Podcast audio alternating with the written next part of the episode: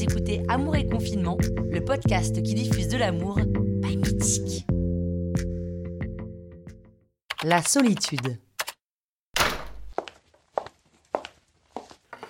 Comment ça va aujourd'hui? Disons que les premiers jours du confinement, j'ai eu peur. J'ai tout mis en place pour lutter contre la solitude.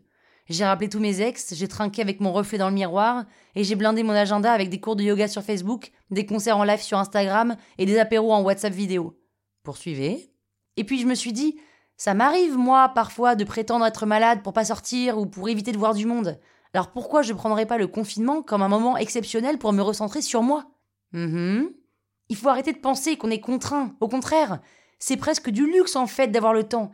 Si je réfléchis bien, je sais même pas ce que je veux. Je sais que je veux être en couple, mais je sais pas trop ce que je cherche chez l'autre. Plein de choses, bien sûr, mais au fond, qu'est-ce qui me comblerait? Je sais juste qu'il faut que je sache être seule pour être heureuse à deux.